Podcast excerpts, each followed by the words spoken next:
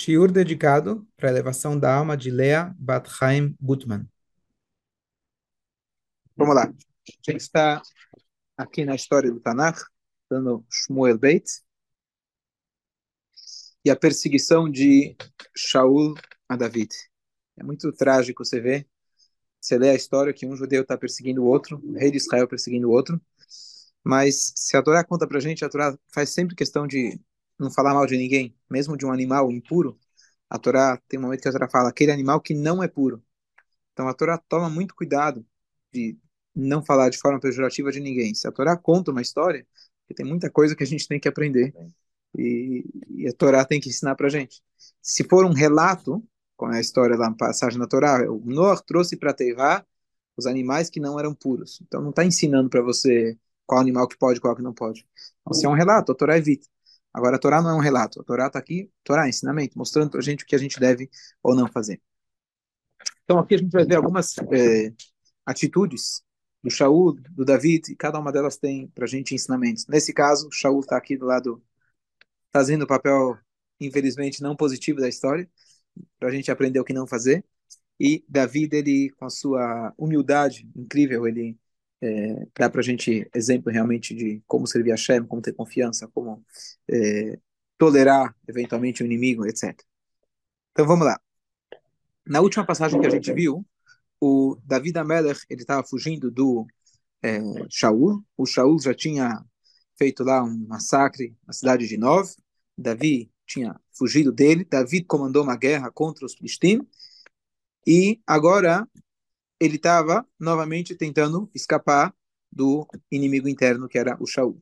Davi estava já agora, já tinha formado um exército, é, apoio dele, já tinha lá a turma dele de, de apoio, e ele foi procurar abrigo na, na tribo dele, na tribo de Eudá. Então ele foi até lá e ele pediu para as pessoas serem cautelosas, né? não contar para todo mundo que ele estava lá. O que era muito difícil, porque estava com um batalhão de 300, 400 pessoas. Mas ele pediu. E então não foi que a história acabou chegando no ouvido do Shaul, e sim que essas pessoas de fato foram traidoras. Elas fizeram questão de contar para o Shaul, foram lá, falaram para ele tudo bem, fica tranquilo, vai lá, se esconde que estamos juntos. E eles, infelizmente, pessoas do nosso próprio povo, foram lá e contaram para o Shaul. E eles contam para o Shaul, olha, o teu inimigo está aqui escondido, a gente vai te ajudar a encontrar ele, vamos te ajudar a resolver o problema.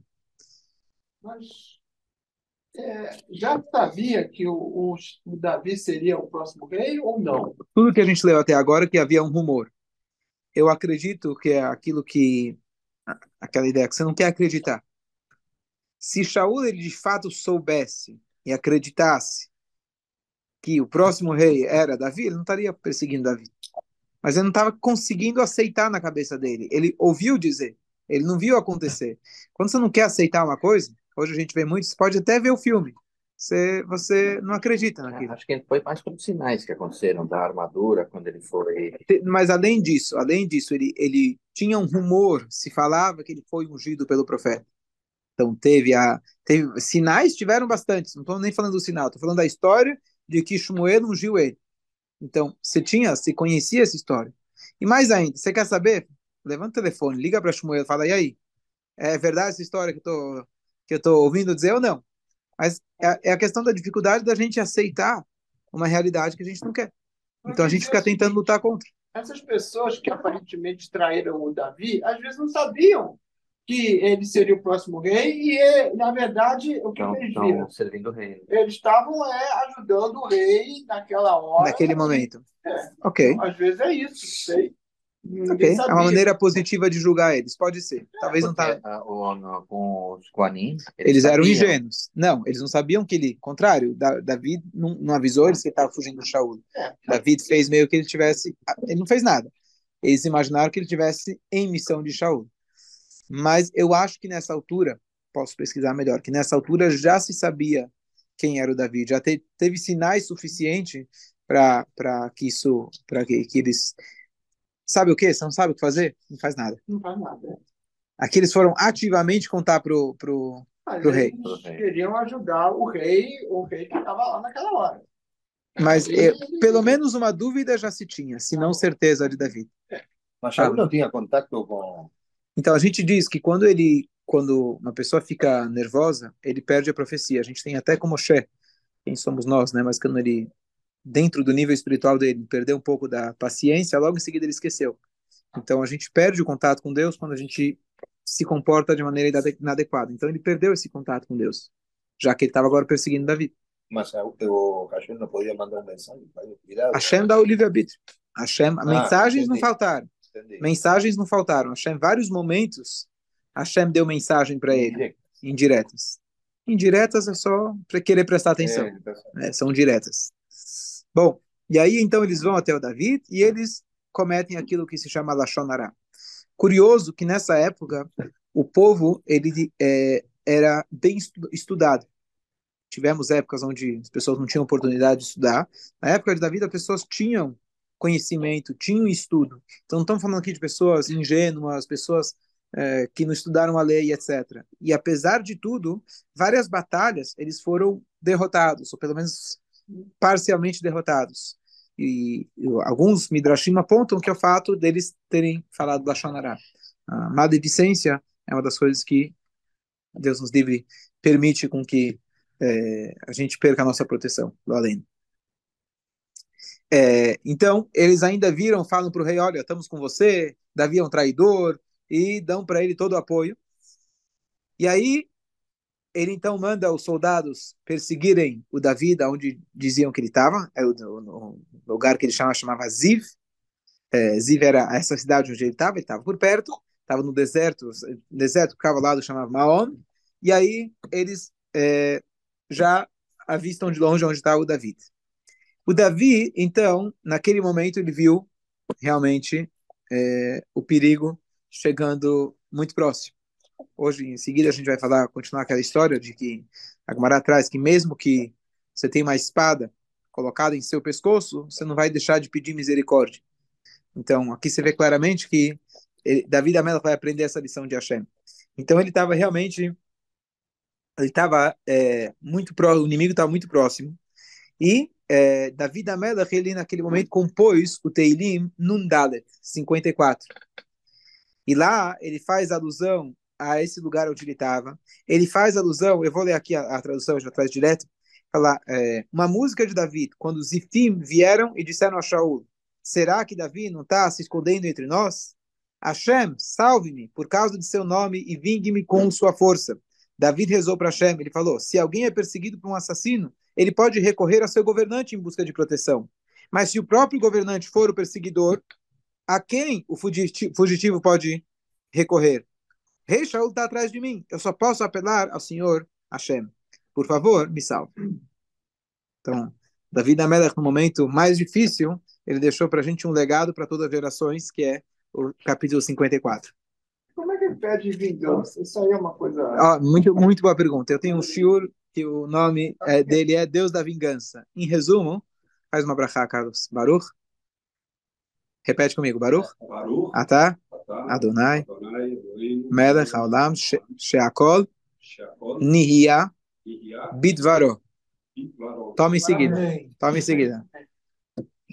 É, você vai ver logo em seguida que Davi da Melech estava com a faca e o queijo na mão. Ele podia ter matado o Shaul. Logo em seguida, a próxima história. Ele não faz isso. O que, que ele pede? Deus faz você a vingança. Olha como ele é nobre. Ah, como ele reza por vingança. Qualquer um de nós já teria vingado. Ele está pedindo para Deus, olha, não me deixa, não me deixa na mão. O que, que é a vingança de Deus? Deus não vai vingar por raiva. Deus não vai vingar porque perdeu a paciência. A vingança divina é a vingança verdadeira, é a vingança honesta, é a vingança justa. Então ele pede, Deus, faça você a vingança. Né? Tem uma religião que é o Deus do bem. E eles fizeram a vingança. Sim. Nós falamos, Kel Nekamot Hashem, capítulo 94, Deus é o Deus da vingança. Deixa ele fazer a vingança e a gente pratica a paz. Sim, Sim mas no caso do rei Davi, ele, ele ou qualquer outro judeu não é obrigado a matar o perseguidor. Boa, vamos, vamos chegar, vamos chegar lá, vamos chegar lá. Então, quando alguém está te perseguindo, você tem, na verdade, a obrigação de acordar mais cedo, a linguagem, Ashkem Dorgo, acorda mais cedo e mata ele primeiro. certo? Seja o rei. Então, vamos, então vamos ver, vamos ver. Vamos, vamos, vamos, vamos esperar chegar na, no, no episódio. E aqui acontece, eles chegam, Davi ele tenta, dentro que ele conseguia se proteger, então ele vai atrás de uma rocha. E essa rocha se chama a rocha das separações. Vamos ver por que as separações, mas até, pra, até a princípio, porque ele se separou. Daí ele estava de um lado e o Shaul estava do outro. E aqui Hashem literalmente fez um milagre. Aí, antes disso, Davi da Melech, ele começou a meio que reclamar para Hashem, falou, é isso que vai fazer com aquele que Shmuel tinha ungido? Eu sou para ser o rei, era para ser o rei, o que aconteceu? E Deus fala, você se precipitou, não tinha, ainda não aconteceu nada. Ainda não aconteceu nada, você só está na boca do leão, mas ele ainda não te comeu. Você não precisava ter ficado desesperado, perder a confiança. E naquela hora, é, então, Hashem, ele fez alguns milagres. A primeira coisa, Deus mandou alguém, possivelmente um anjo, e o anjo fez uma declaração, um anúncio, antes do Shaul atacar o David. Ele falou, os Filistim estão atacando. Estamos com um problema nacional, não com um problema interno. Vamos resolver. Ataque dos Filistim era um, um inimigo, era pedra no calcanhar, né, pedra no sapato do, do povo judeu. Então o Shaul, ele ficou na dúvida, peraí, vou resolver o meu problema pessoal com Davi ou eu vou salvar a nossa nação? E ele tomou a atitude correta, ele falou, bom, vamos deixar o meu assunto pessoal de lado, e ele foi lá salvar dos Plishtim. Na verdade, os Plishtim era só fumaça, não tinha fogo, então era uma ameaça muito pequena, eles logo desapareceram, mas foi para salvar a vida de Davi naquele momento. É, o que eu pensei né? O que é muito doloroso. Mas o que o rei, o que o anjo estava anunciando é: vocês estão brigando entre si. O vizinho, o inimigo, ele está sabendo disso. Ele vem e ataca. É, que, que, a gente possa aprender as lições. Não, nunca justificar, nunca, nunca justificar as atrocidades, mas pelo menos o que a gente pode tomar de lição. Então, se a, a gente estando juntos, nós estando estando juntos, a gente está muito mais, muito é, mais bem protegido. Então, é, na hora que ele atacar, a Hashem fala, tá tendo guerra lá, tá ameaçando não você, não é ele, todos nós juntos. Então, nesse momento, pelo menos a decisão de Shaul foi louvável, porque se ele realmente estava completamente perdido nesse ódio por, por, por David, a perseguição da vida, ele deveria falar, bom, deixa eu acabar com David e depois a gente vê os Plishtim. Mas ele tomou a atitude correta, para o seu crédito, ganhou um, ponto, um ponto positivo para ele. É, e o Midrash ainda comenta que essa rocha, rocha das separações, ela ainda fez, é, ela ainda separou realmente, ela, de alguma maneira milagrosa, ela acabou separando um do outro e serviu como escudo para o Shaul não atacar o Davi. Então, essa seria uma outra outro milagre que aconteceu naquele momento para realmente garantir que Davi não fosse atingido. E agora vem a próxima história também, bastante curiosa. Marcelo, por favor, é, põe aí. Depois de alguma conversa, já notei, notei mais um pouco. O Shaul, então. Não, não, tá, tá bom. Essa aí tá bom. Tá bom. Tem um resto. O Shaul, então, se distraiu com os Plishtim, foi atrás e logo resolveu o assunto, porque era uma coisa muito, muito simples, era só para despistar ele. Enquanto isso, Davi ele fugiu. E ele foi para um outro lugar que até hoje tem Israel, em Gedi. E ele estava lá também na tribo de Eudá ainda. Ele, nesse deserto onde ele estava, tinha mais é, espaços estratégicos, eventualmente, para ele conseguir se, se proteger. E ele acabou indo numa, numa é, se escondendo dentro de uma, é, de uma caverna. E Shaul dele, então, agora já resolveu o problema dos Plishtim. E ele então agora se volta novamente para o seu problema pessoal. E ele agora vai em busca do David. Pergunta para a turma lá, muito amigos do Davi, aonde que estava o Davi? E eles apontaram, olha, ele foi para lá, estamos de olho. Ele fala, bom, então agora vamos vamos resolver o assunto de uma vez por todas. E ele falou para todos os é, todos os seus soldados que se espalhassem por lá e especialmente, provavelmente, ele se escondeu em cima das colinas, em cima das montanhas, um lugar talvez mais seguro para ele. E Davi pensou justamente, claro que ele vai pensar no mais lugar mais eh, protegido, mais escondido. Então eu vou me esconder no lugar que seria mais óbvio, Ele provavelmente não pensou. Então eu vou me esconder na beira da estrada, ou seja, na passagem principal, onde todo mundo está. Não vou me procurar lá, porque com certeza ninguém se esconde lá. E ele então é, tinha uma pequena caverna que ele se escondeu com o seu exército dentro da de, é, perto da estrada principal onde passavam os, eh, os, os pastores com as suas ovelhas, etc. É, normalmente eles pastoreavam no deserto. A gente fez isso da, de Abraão Avino. Ele ia sempre pastorear no lugar onde as terras não pertencem a ninguém, não vai pegar a comer do vizinho. Então, é, é lá que ele foi. E os soldados de Shaul se, se dividiram. E o Shaul, em determinado momento, precisava fazer as suas necessidades. Então, ele foi procurar um banheiro. Não tinha banheiro químico, nem banheiro de concreto. E ele, então, foi procurar um lugar mais reservado. E ele achou uma caverna. E justamente era a caverna onde estava o David Amelech. David Amelech, curiosamente, mas olha como é interessante, David Amelech já estava na caverna há um tempo. Então ele conseguia já enxergar no escuro com mais facilidade. Enquanto o Shaul, ele acabou de entrar, a retina dele ainda não tinha se ajustado o tamanho, e ele não estava enxergando. E aí o David Amelech, ele, os, os soldados até falam para ele, bom, agora chegou o teu momento vai lá e mata ele primeiro. É, na verdade, até a tua mitzvah. Você tem que matar ele primeiro. E Davi Amela falou, tô indo lá então. Então, Davi Amela, quando ele chega, ele vê uma coisa que muito... É, a gente está agora estudando as alahot de como se vestir, etc., de manhã. Então, ele viu que mesmo quando o Shaul, o rei, estava fazendo as suas necessidades, ele estava fazendo com maior cuidado para não revelar suas partes íntimas mesmo que ele já está no lugar reservado, mas com o sobretudo dele, ele tentou se cobrir para não se expor. Isso é uma, um cuidado muito importante que a gente tem que ter, lembrando que a Hashem está em todo lugar. Então, não se expor desnecessariamente. E quando ele viu isso, ele falou, uau, estou falando aqui de um tzadik. Vamos lembrar Shaul quem ele era. Shaul era um tzadik. E ele falou, uau, como que eu posso matar um tzadik? Além do mais, ele é o pai da minha esposa. Ele é o rei de Israel foi, um, foi escolhido por Deus. Como que eu posso matar ele? Então, a gente já falou que ter pena de uma pessoa cruel, o próprio Shaul cometeu esse erro. Ele teve pena dos amalequitas. Mas aqui a gente está falando não entre um inimigo do povo judeu, e sim, e sim alguém do próprio judeu, e não alguém qualquer. Então, ele soube enxergar além da sua eventual defesa pessoal e enxergar quem era o Shaul. E com a sua humildade, poderia até ser julgado por Deus por não ter feito, por não ter matado ele, mas a humildade de David fez ele agir dessa forma, pois a gente vai ver que provavelmente foi o correto ele ter feito. Então, ele decidiu que ele não ia matar, não ia colocar suas mãos para matar o rei de Israel. Apesar que ele estava sofrendo perigo iminente. O Shaul estava lá procurando matar o Davi. Não é que ele, talvez um dia, ele estava lá literalmente procurando matar ele.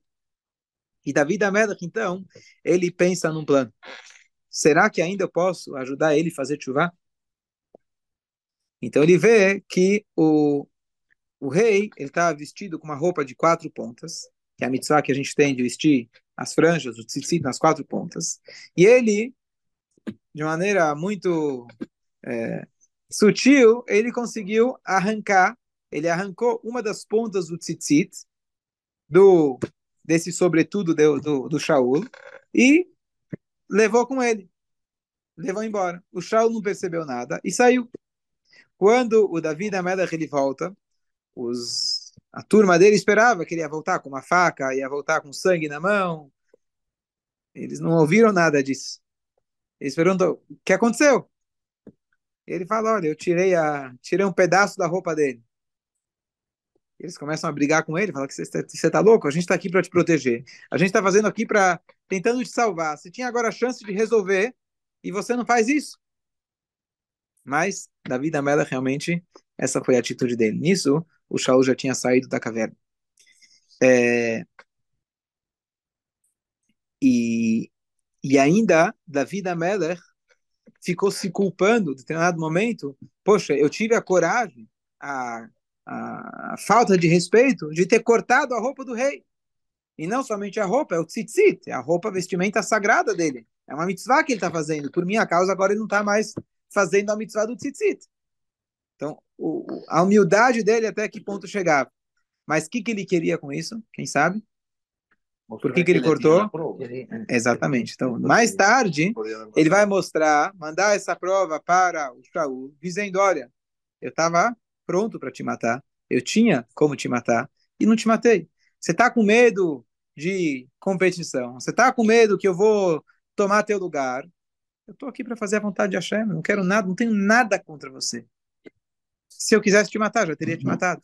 Tá aqui o pedaço. Você não sei se você percebeu, mas tava a sua esposa, quando fez a lavanderia lá, percebeu que tinha uma coisa faltando. Não sei se ele percebeu, mas alguém deve ter percebido.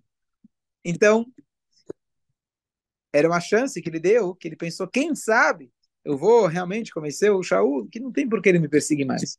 De fato, a gente vai ver depois que o Shaul dele se convenceu. Sabe? Ele se convenceu temporariamente. Durou, durou, durou pouco tempo. Ele viu que realmente David poupou ele. Ele realmente falou: não tenho, não tenho mais por que perseguir ele.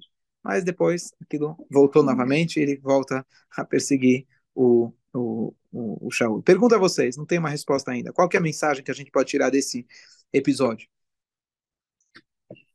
Isso, né? Porque ele cortou, cortou o tzitzit dele, né? Assim, isso aí é. Vale não, entre, entre cortar o pescoço dele e cortar o tzitzit. É, era, era real. Acho... É o manto, mas o manto com o tzitzit.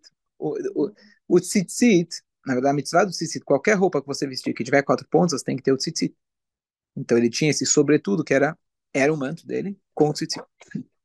Eu acho que você não pode ter dó de uma pessoa que quer te matar. Que quer te matar. Tanto que depois ele continua perseguindo. Mas eu acho que, eu, assim, então por isso que eu estava redutante em falar qual que é a mensagem. Será que a mensagem é a gente ter, se Deus nos livre, alguém tivesse uma situação parecida, de você ter piedade nessa hora? Não.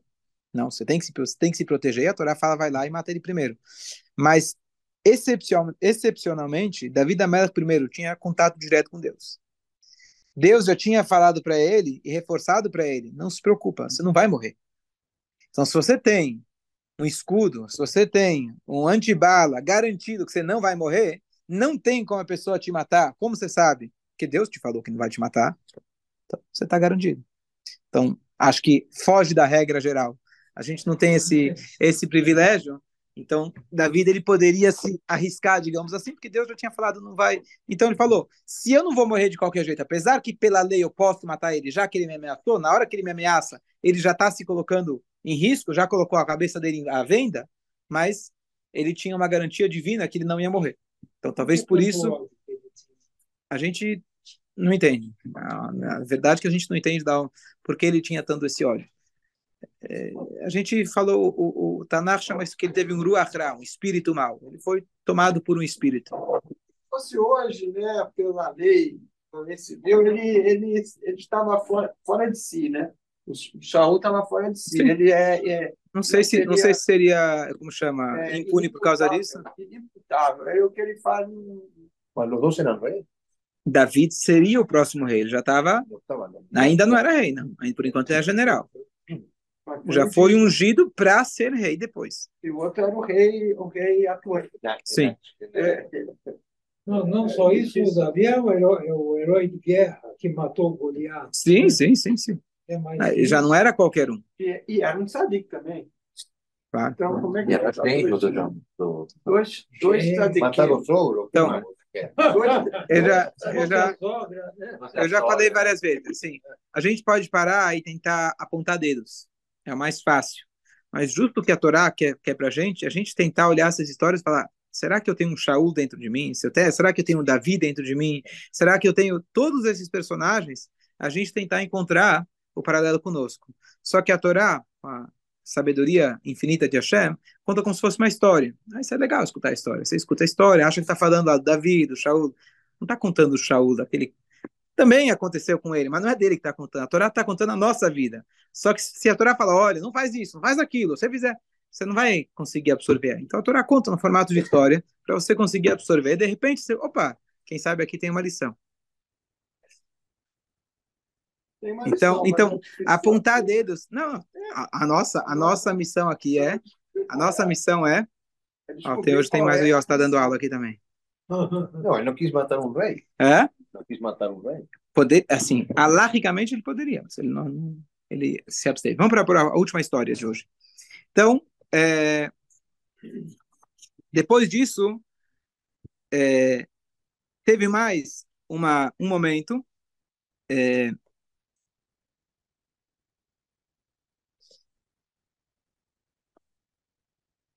teve mais um momento aonde Shaul ele passou perto da caverna, daquela caverna onde estava o David. E aí ele manda a turma dele, vai lá ver como que tá, se tem alguma coisa. E o Midrash, o Kliakar, traz para gente a famosa história que Deus mandou lá uma aranha. A aranha fez uma teia na porta dessa caverna. E aí o Shaul falou, não precisa procurar lá. lá não, ninguém entrou recentemente lá, porque tá, já está com uma teia fei, feita. E aí o David ele teve a resposta, aquilo que ele já tinha questionado Deus, duas perguntas inusitadas. Por que Deus criou a loucura e por que Deus criou a aranha? Então Deus falou, não se preocupa, você vai, você vai, você vai, você vai ver. A loucura salvou ele do inimigo quando ele acabou achando que ele ia ter asilo no inimigo, então ele acabou é, se fingindo de louco ou realmente ficou louco. E aí o, ele foi dispensado, viram que não era Davi, acharam que não era Davi. Ou, e a segunda, o segundo episódio, a resposta de Deus foi quando a aranha protegeu ele. Então, é, ele teve a resposta divina, saiba que tudo tem um propósito. E com isso, é, mais uma vez, Hashem salvou a vida dele. Acho que essa passagem, é, essa, essa passagem, essa pergunta dele para Deus, para que serve, tem uma, acho que uma mensagem importante para a gente, em geral, na vida, mas a ideia de Ashgaha Pratit, que tudo tem um propósito, tudo, tudo tem um motivo. E hoje, mais do que nunca, quando você enxerga um pouquinho do tamanho do universo e as estrelas que estão a milhares de anos luz, luz do planeta Terra. Você fala, oh, quem criou isso? E para que criou tudo isso? Que influência isso tem? Mas todas as estrelas, todas as moléculas, todos os átomos, todo, tudo que a Hashem criou faz parte de uma sinfonia e se tirar uma delas, deixa de existir. Hoje a gente entende um pouquinho. Se o Sol estivesse um pouco mais perto da Terra, a gente torrava. Se estivesse um pouco mais longe, a gente congelava. Então, tudo que a Hashem criou, mesmo as estrelas mais distantes, elas têm uma influência e têm um motivo pela sua existência. Então, é, é importante a gente enxergar, assim, primeiro nos seres vivos, é, nas plantas, por onde a gente passa, tudo tem um motivo, tudo tem, está sendo orquestrado por Deus, mais ainda quando a gente fala de coisas que acontecem com a nossa vida. Então, se acontece alguma coisa conosco diretamente, com certeza foi orquestrado por Hashem. A gente tem que parar e saber. Até a aranha, ela tem um motivo. Você pode não saber por quê, mas ela também tem o seu objetivo. Então, não chega e mata a aranha desnecessariamente. Você é uma criatura de Hashem. Se ela está te incomodando, ela vai te oferecer algum perigo, vai te picar, etc., não tem problema. Inclusive, aproveitando, tem uma mitzvah é, de preparo para o Shabat, a lá atrás, você tem que chegar nos cantinhos das, uh, do teto, né, o encontro do teto com a parede, e tirar as teias de aranhas antes do Shabat. Cavó do Shabat, você tirar as teias, derrubar a teia de aranha. É, não teria problema nesse caso, então, se você quiser tirar as aranhas de casa, se ela morrer, não tem, não tem problema. Mas é, você, você é processado aí pelos direitos dos animais, não sei. Você está falando aqui, tá incentivando assassinato, aranhas. Rabino, Rabino incentiva. Rabino radical incentiva assassinato de aranhas indefesas. É, a gente a gente vê hoje muito claro quais são os critérios, né? Quem pode matar, quem não pode matar. Pessoas estão muito sensíveis com, com os animais. Bom, é, é então, então, mas a mensagem realmente dessa, dessa passagem específica da, da aranha que protegeu ele foi a resposta que Deus está dando não só para o Davi, mas para a gente. Saber, se você quer saber para que existe a aranha, eu vou te mostrar para que existe a aranha. Eu não tenho essa capacidade de perguntar para Deus, falar para que existe tal coisa. prefiro não, não me arriscar. Né? O Davi acabou ficando louco por causa disso. Mas Hashem, com a história que ele deixa para a gente registrado, a gente saber que realmente tudo que Hashem coloca aqui nesse mundo tem um propósito, e um propósito muito específico, um propósito detalhado. E aí isso lembra a história do Baal Shem Tov, que ele falava bastante sobre esse conceito chamado Ashgaha Pratit, que Deus ele dá, é, orquestrando tudo em todos os seus detalhes. E ele estava caminhando com seus alunos e ele viu, eles viram uma folhinha caindo da árvore. E aí ele falou, oh, tá vendo? Isso é Deus que orquestrou. Vai, a folhinha da árvore, quantas folhinhas caem por minuto? Ele falou, levanta a folhinha. E aí levantaram a folhinha, viram que tinha um inseto. Ele falou, tá vendo? Esse inseto estava com muito, tava estava desidratando pelo sol. E Deus fez com que a folhinha caísse em cima dele para proteger ele. Então o vento que soprou o galho, que deixou a folhinha cair para o inseto poder sobreviver, é o que permite a gente estar tá aqui, porque tudo faz parte de um grande ecossistema. A gente realmente entender que tudo faz parte de uma grande, uma grande missão e tudo isso que Deus criou, tudo isso é para que você possa tomar a atitude correta e fazer esse lugar um mundo melhor, um mundo mais espiritual. Boa tarde a todos. É ecologista, eu estava errado. A Bíblia não quer bater